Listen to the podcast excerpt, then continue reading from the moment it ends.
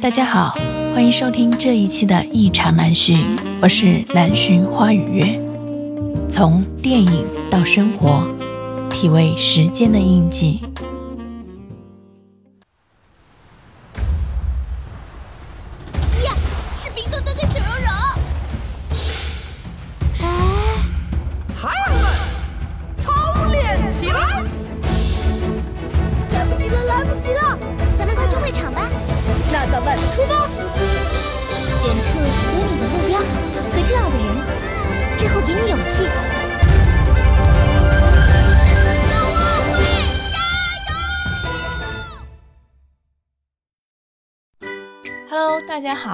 我是南浔花语月。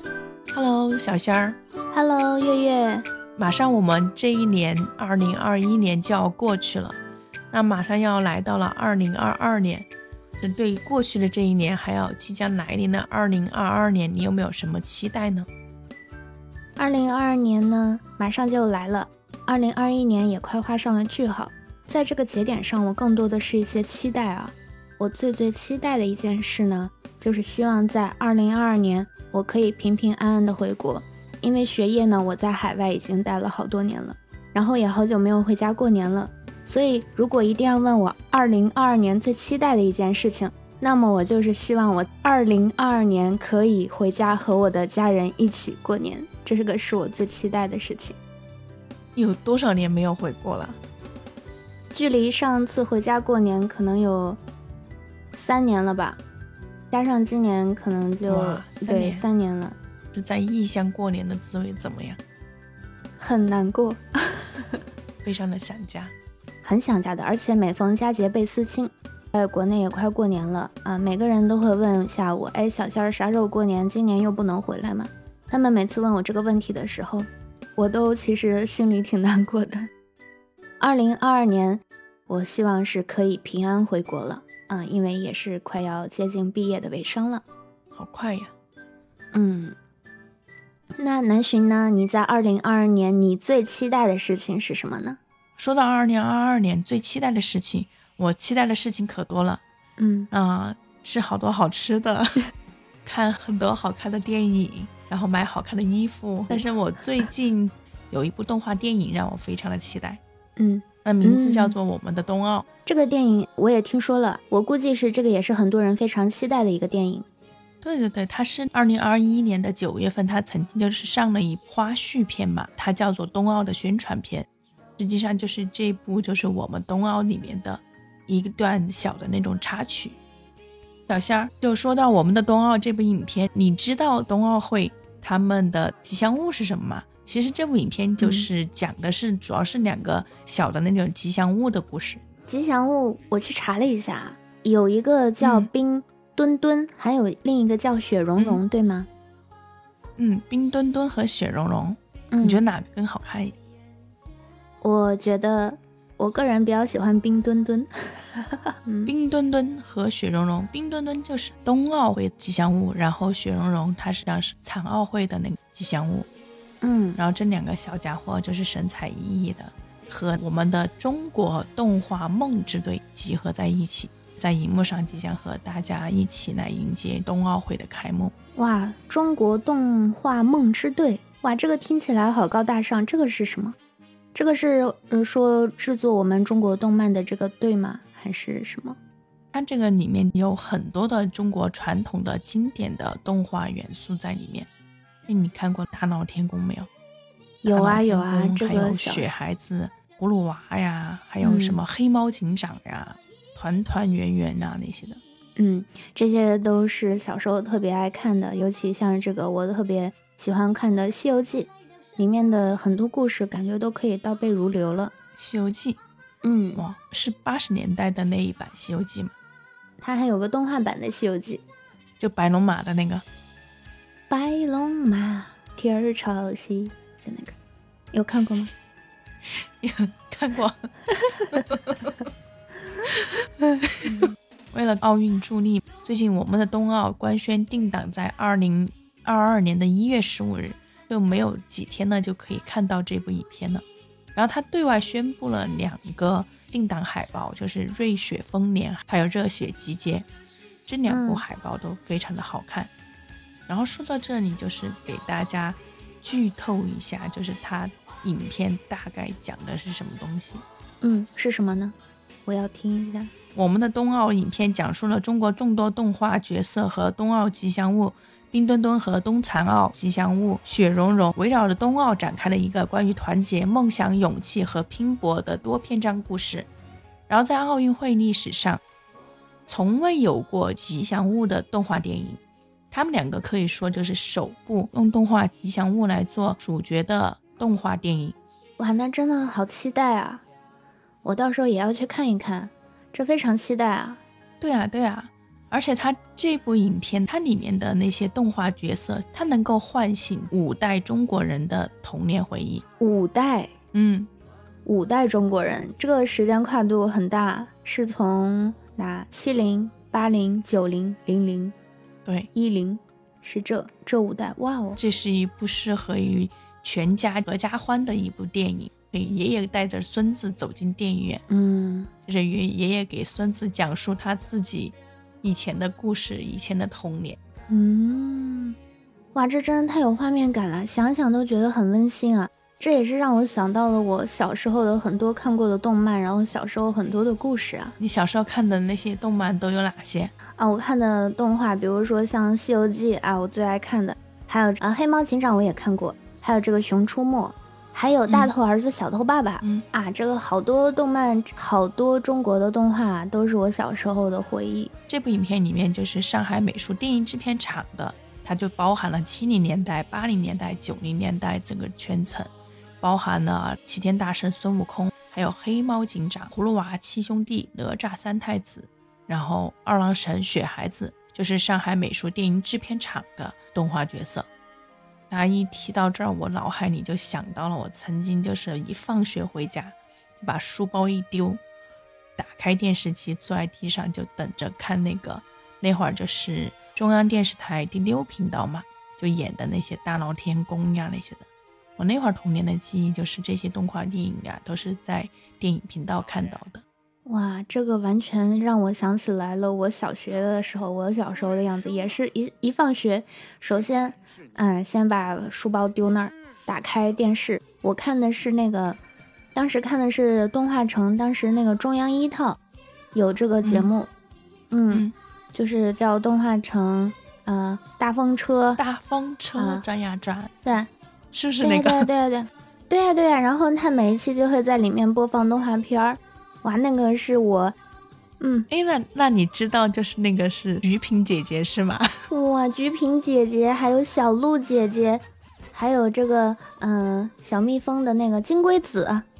是吧？嗯，嗯，他们嗯主持的这个节目，看来我们的年代是差不多的。嗯还有董浩叔叔，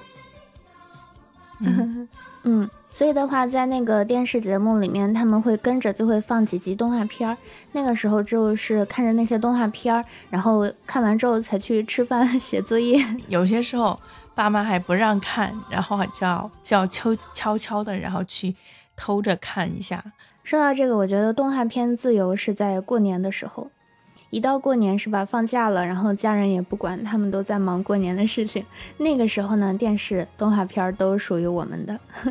这个包括九零年代和一零年代这一部分的话，它就是属于国民亲子动画，呃，代表角色就是机灵的调皮大耳朵图图，然后还有就是那个童年版的大鼻子的光头强，呆萌呆萌的那个熊大和熊二。接着呢，它还有新国潮的青年人的代表《非人哉》里面的宅女九月，还有就是西海龙王的三太子敖烈、玉兔，这里面还有包括了哪吒这些，全部都扎堆儿在电影里面。这部影片《我们的冬奥》实际上是一个史诗级的国漫盛典，嗯，就相当于给了我们一个大礼包，嗯嗯，然后把整个大概跨越了五代人的童年的回忆杀，给了你一个大礼包，然后把所有的动画角色全塞进里面。你每个人看到嗯这部影片的时候，都会有一会引起你想起一些童年的故事。嗯嗯，哇，都是好经典的角色。嗯看听到这些就是动画角色，有没有让你想到曾经看到的动画电影，或者是那些呃童年的回忆啊？有啊有啊，在你说的时候，我的心里已经迫不及待的想告诉你了，就是我的这些童年，就是像如数家珍一般，给你告诉告诉你我这个喜欢的动画片、喜欢的动画人物啊，还有那些很可笑的小时候的故事。说到这几部动画片的话，我的感觉是越来越深刻。你看，你提到那个哪吒闹海啊、雪孩子啊、天书奇谭啊、大闹天宫啊这些的。我觉得这些动画电影是属于刻在 DNA 的童年的记忆。如果说一放到这些动画电影的音乐，就可以不自觉的就跟着它哼唱起来。即便是你不记得，然后这个故事、这个动画的它的那些情节，或者是它之间讲的那些内容呀那些，但是你一听到这种熟悉的音乐，你就会想起一些曾经熟悉的那些场景呀那些的。有没有觉得就是？我们的冬奥这个电影是你满满的回忆杀，然后有没有激起你的那些童年的回忆？快跟我们讲一讲。我觉得你刚才有句话说的特别好，说是这些童年的回忆像刻在了我们的 DNA 上面，就随便的一个旋律都可以让我们想起来很多美好的故事和回忆。那我希望我们的这个节目呢，也是给到我们听众一个满满的回忆杀啊，就比如说。就比如说我想要聊的这个《西游记》，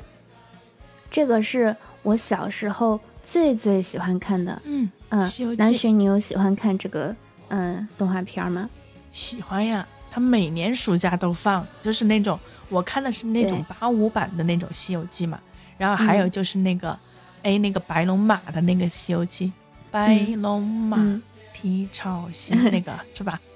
哎，对对对，我这两个也都看，你知道吗？就是在小的时候，我特别喜欢孙悟空，长大了之后呢，我就喜欢上了唐僧。我这个多变的女人，好吧？你再再长大一点，你会不会喜欢猪八戒？呃，很有可能，我也不知道。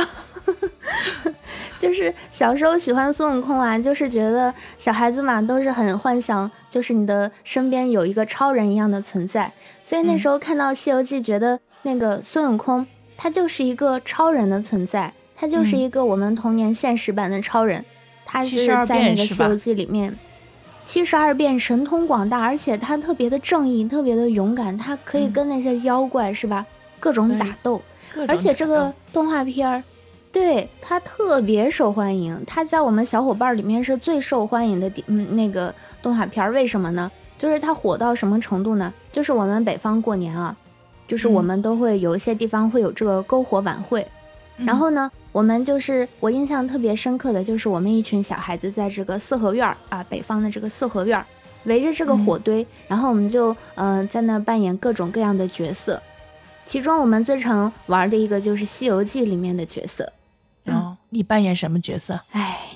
我当时啊特别想扮演孙悟空，但是我们因为。小伙伴人多嘛，大家都想扮演孙悟空，对，然后我们就只能猜拳来决定，猜来猜去，猜来猜去，你猜我最后扮演了什么？猪八戒，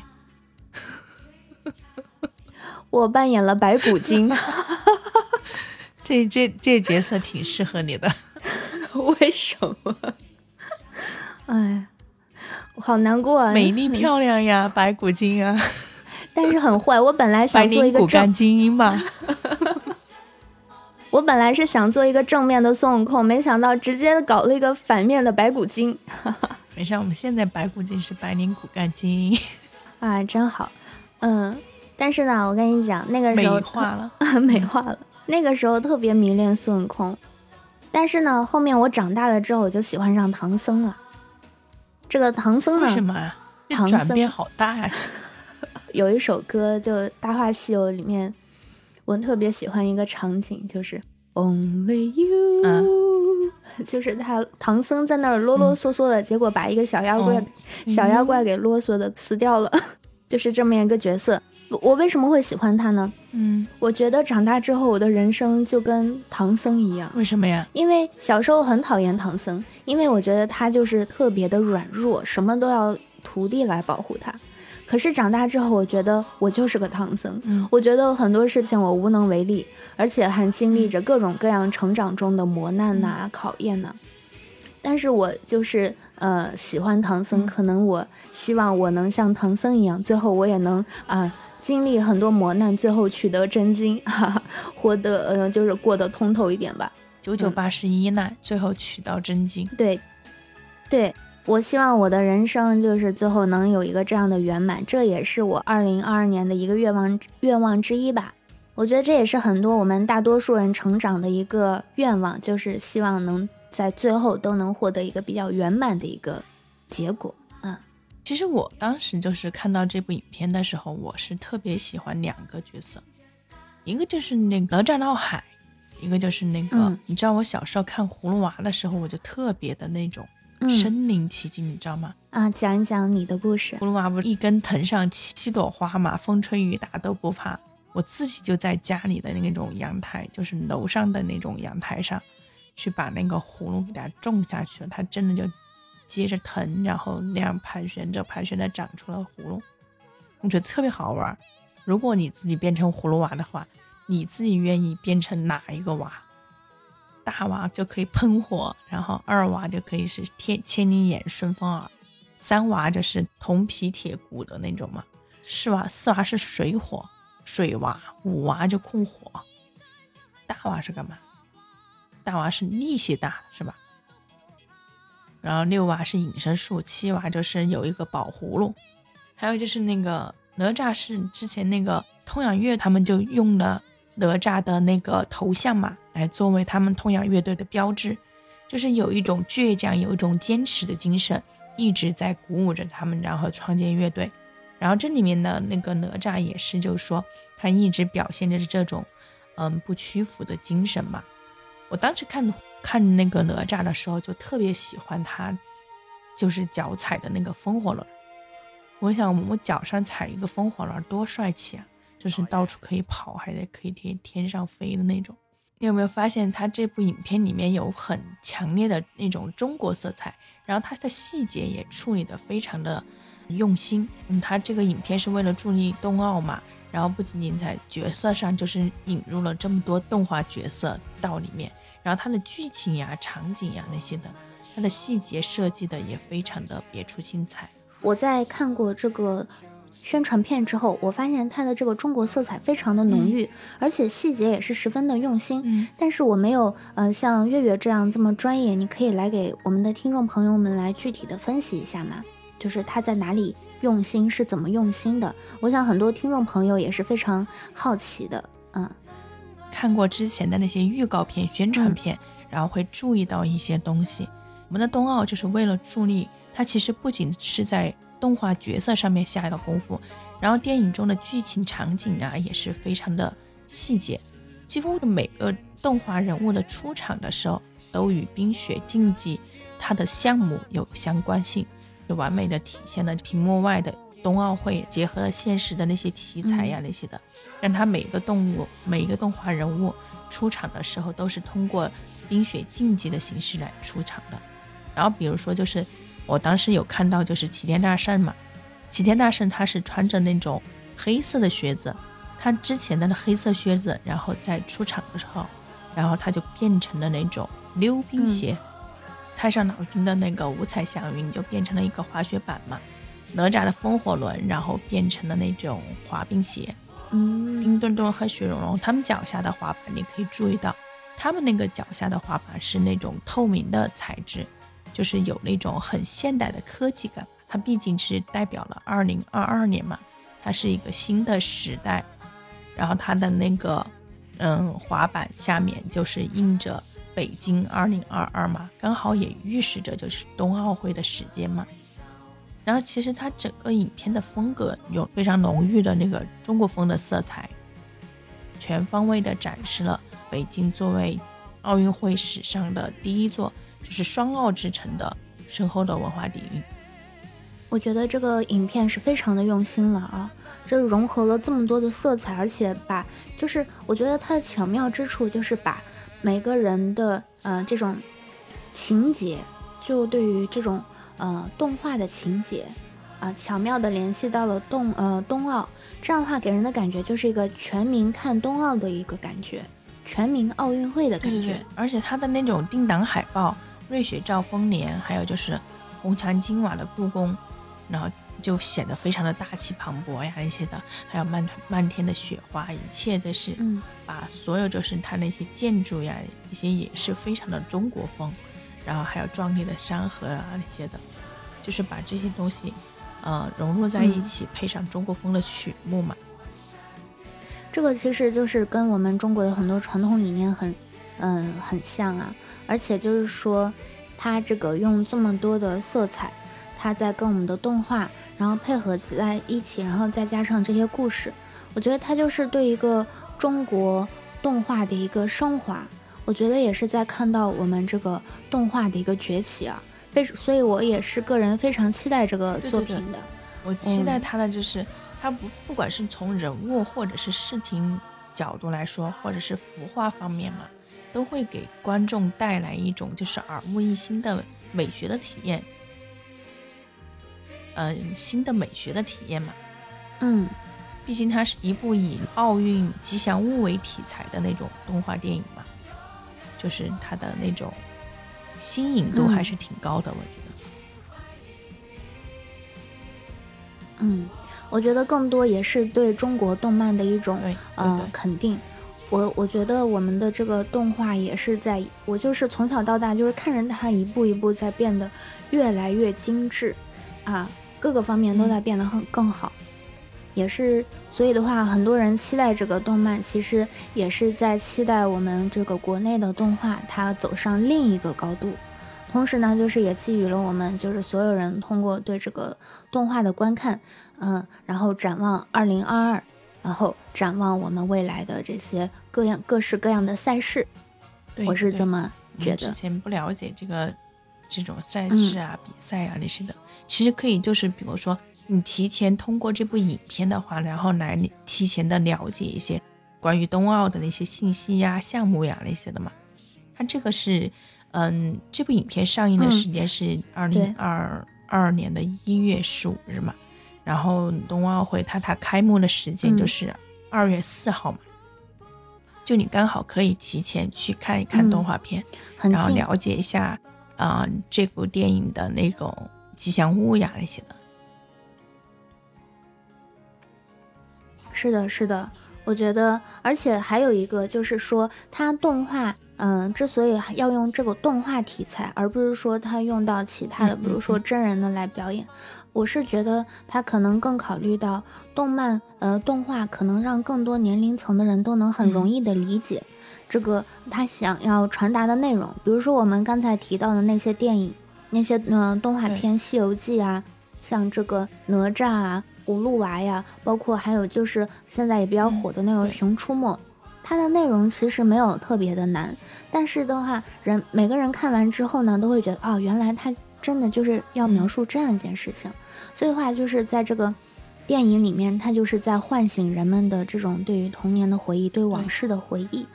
然后呢，就进一步了解到，在这个熟悉的事物上面，冬奥会或者是其他的一些体育赛事是怎么做到这一步的。而且我觉得更多的是，它是对一个中国传统文化的一个传播。